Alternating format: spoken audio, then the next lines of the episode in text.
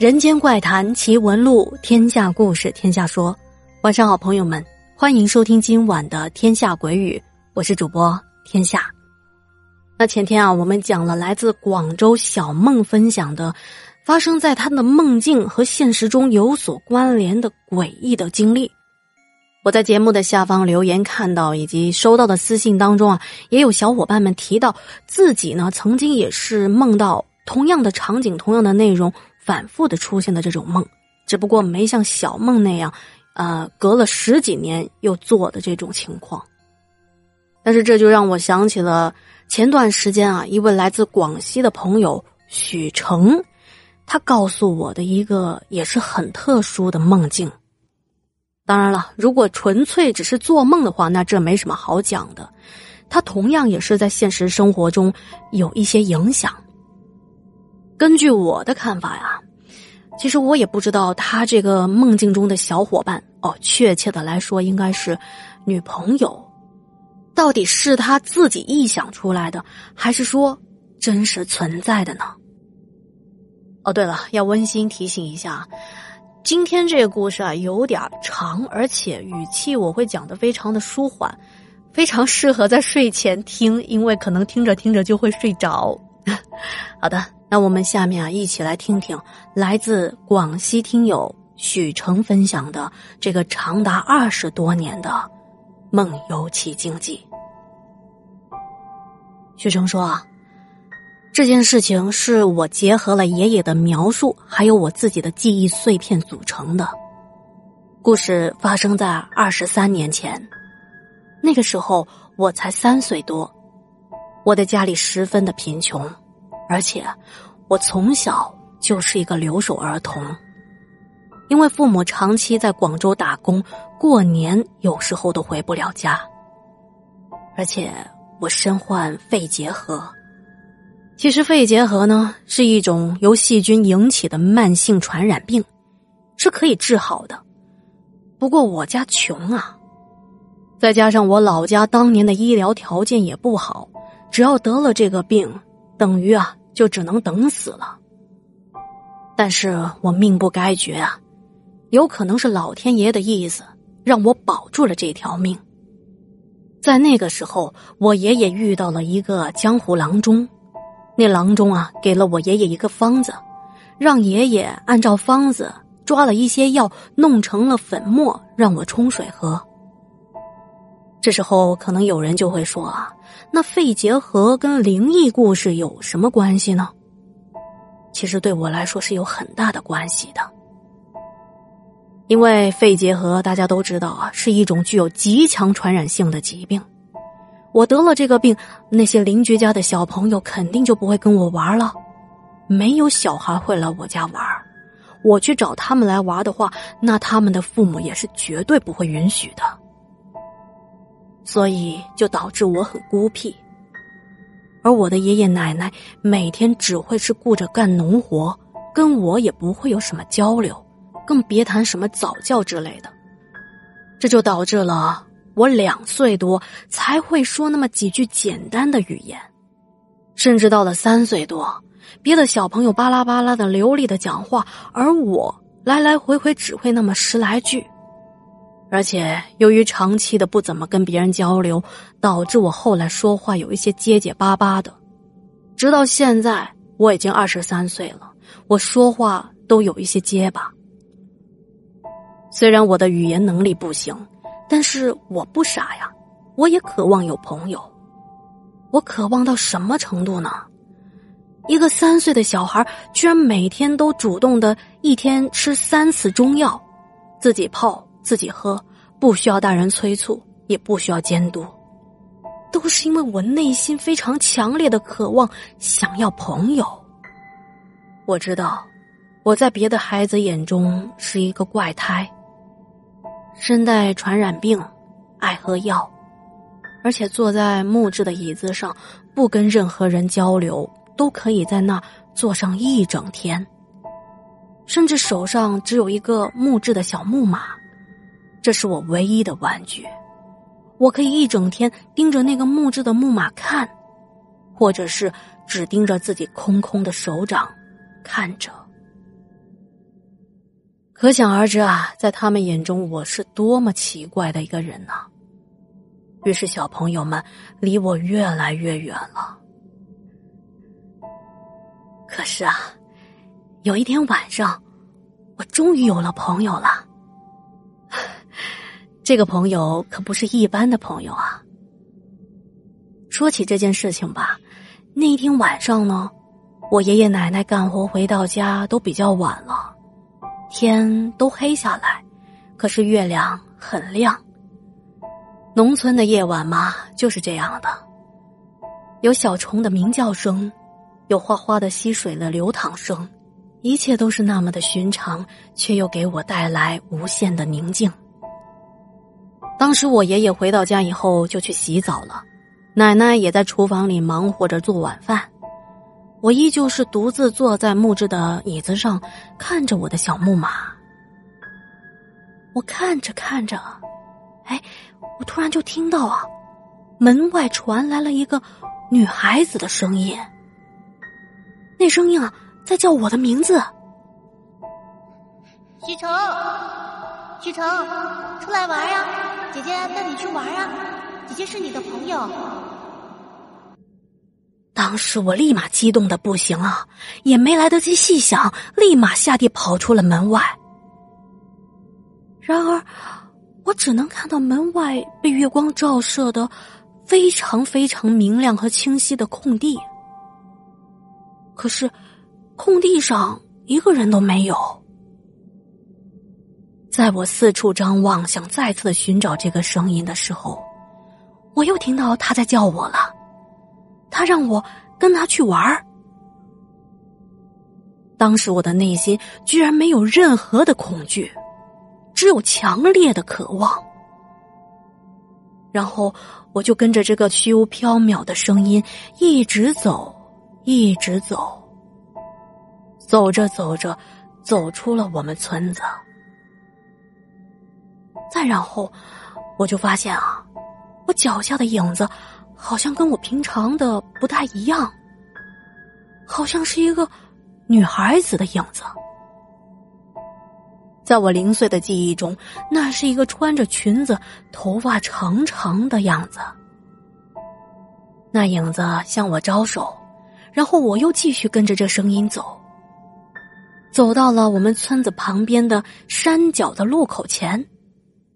这或许啊，真的是命的问题吧。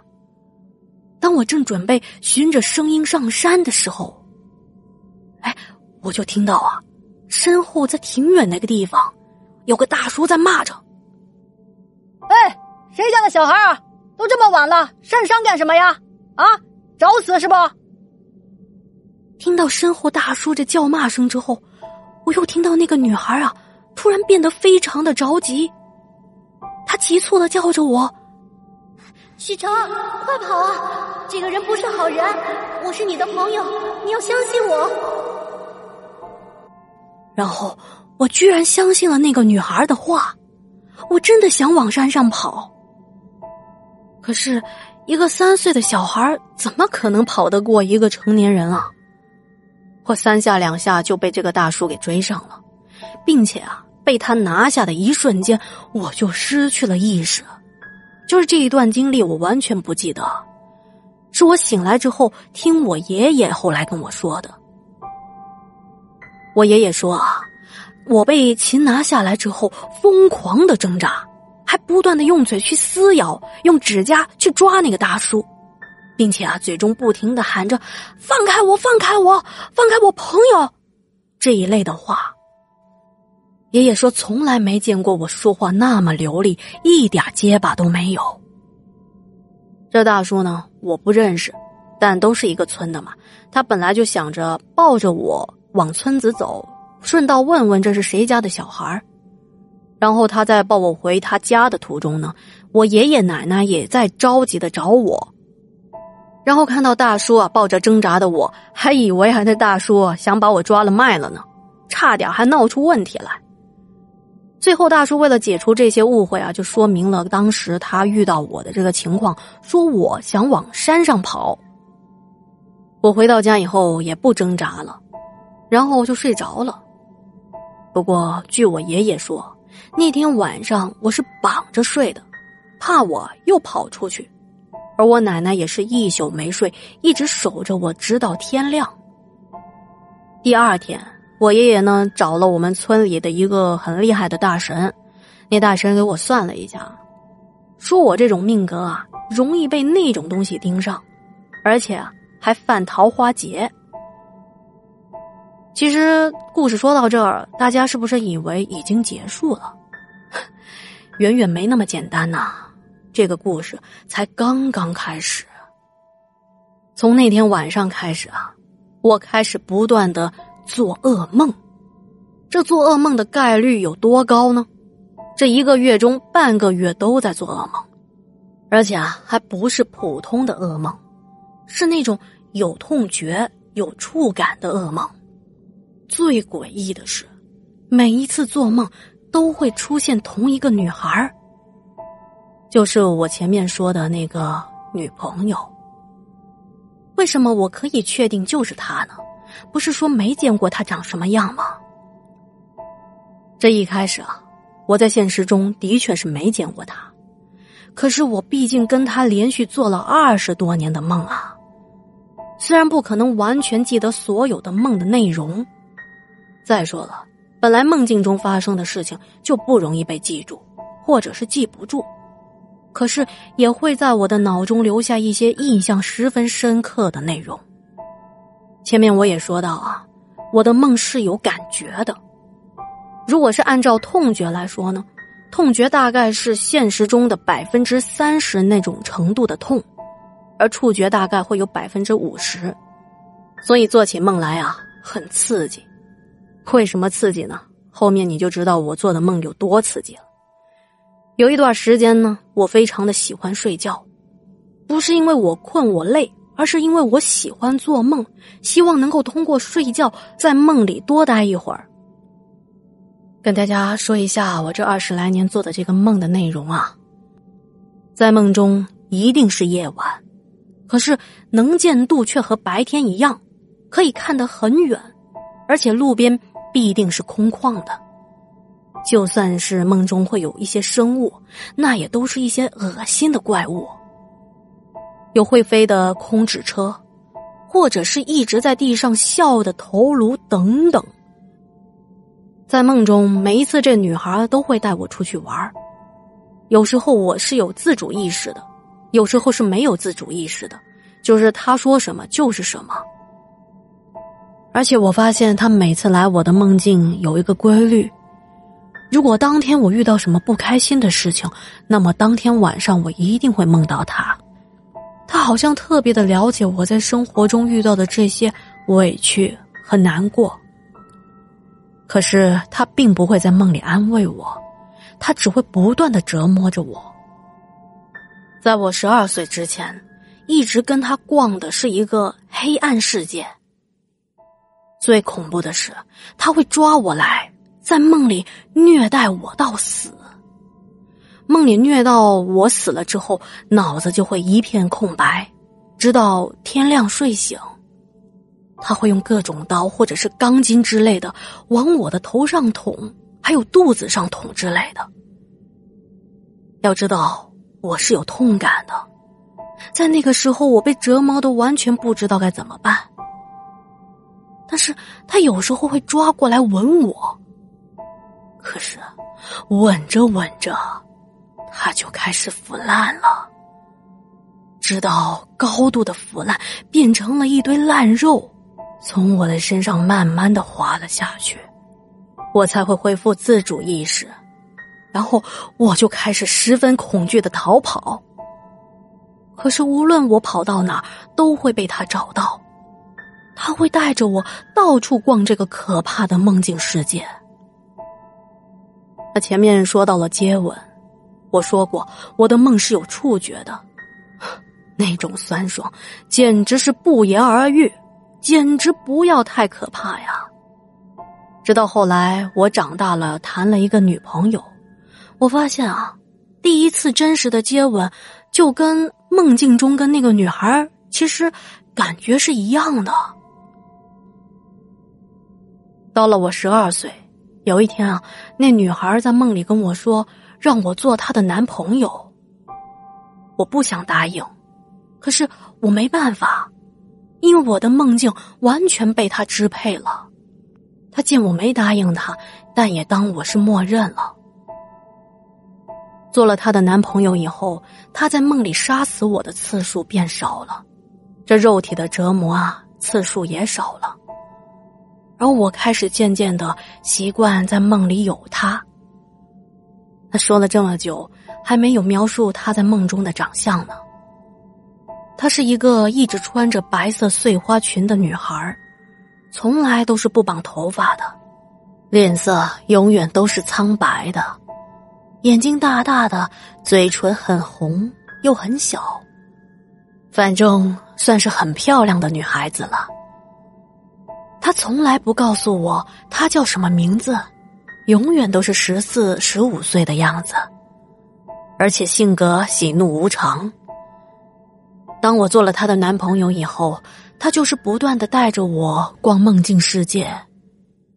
这个梦境世界永远没有尽头，永远都是黑色的天，没有星星，没有月亮，没有太阳。海水看起来是黑的，捧起来却又变成透明的。吃东西是有味道的。但是吃的东西或许是一条生的死鱼，但是入嘴之后就会变成很好吃的味道。我看着这些死鱼烂虾，一点都不想吃，可是它控制着我的自主意识，让我吃东西。有淡淡的味蕾的感觉，而且永远都吃不饱。反正视觉上是很可怕的。这样的梦过了差不多有十来年，梦境的频率一直没有减少过。直到了我二十三岁那一年，也就是三年前的一个晚上，我一如既往的准备睡觉，戴上了耳塞，不是耳机哦，是耳塞，这样能够让我睡得更好一点并且反锁了房门，戴上了眼罩，准备睡觉。不出我所料。睡着之后又梦到他了，这一次他有一些不太一样，失去了往常的活泼与明媚。他非常的失落，而这一天也是我失去他的那一天。他对我说：“阿成，来了吗？过来，我带你去个地方。”于是我跟着他慢慢的飘着走。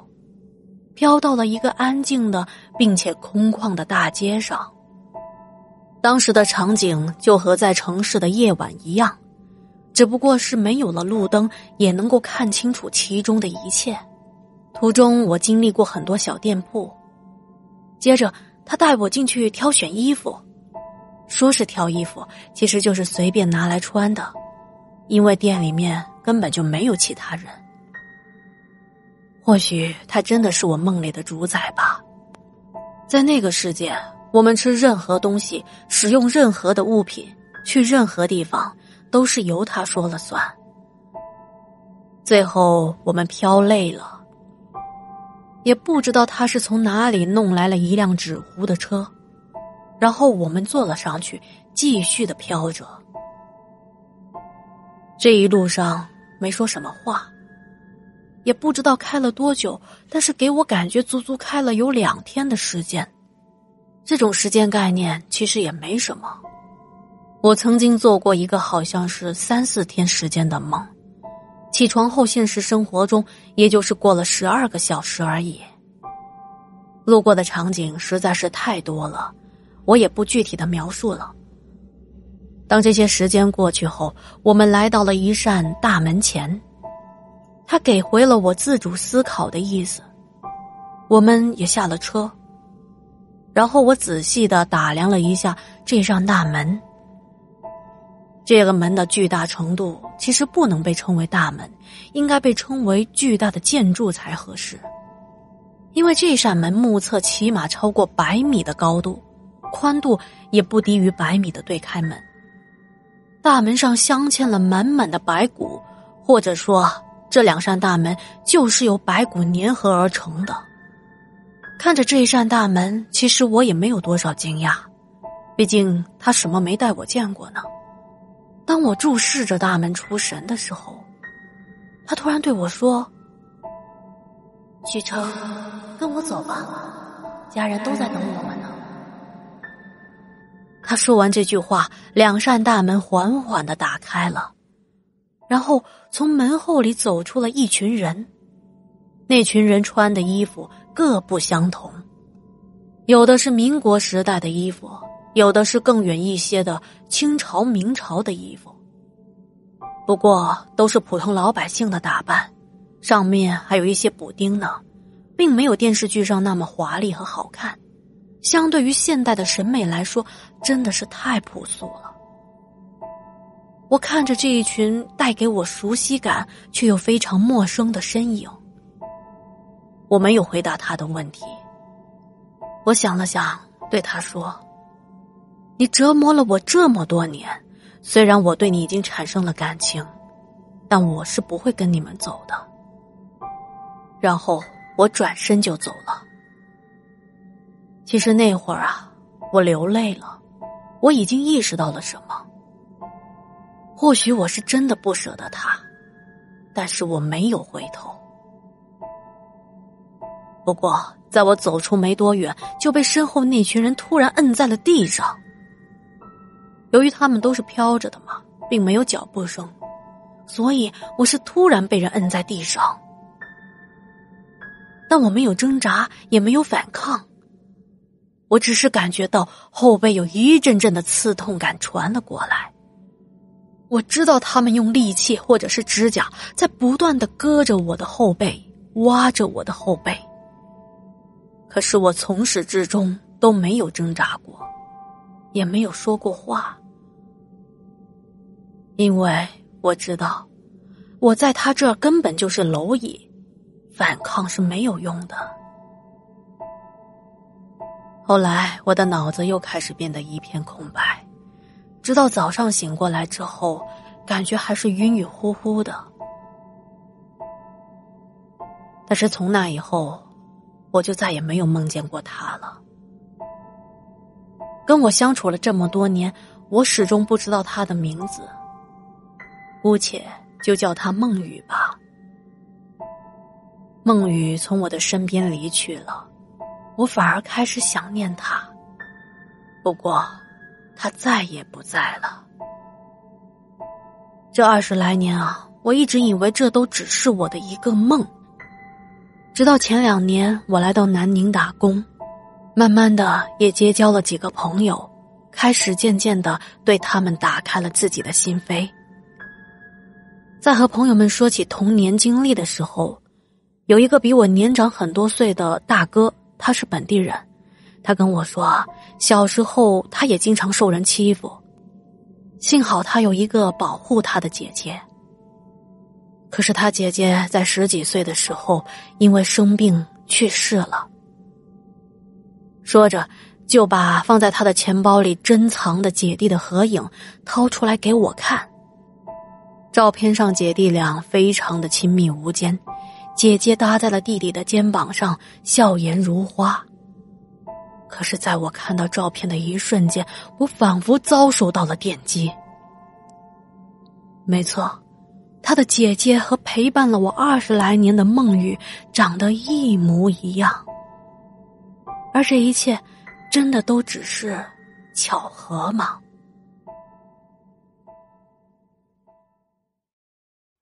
好的，各位小伙伴们。故事讲完了，我觉得今天的故事啊，倒像是一篇有一些诡异的爱情散文。如果不是看到故事的最后，我会觉得孟雨就是许成从小由于内心太渴望一个朋友，所以导致他的潜意识中产生了这么一个虚构的女孩来陪伴他。而他的孟雨在他长大以后参加了工作，离他而去了，说明啊。许成呢，也渐渐的长大了，他不需要自己内心中那个女孩来陪伴他了，他也能好好的生活下去。这说了半天，感觉自己好像做了一档情感电台。欢迎收听深夜灵异情感电台，我是主播天下，开玩笑啊。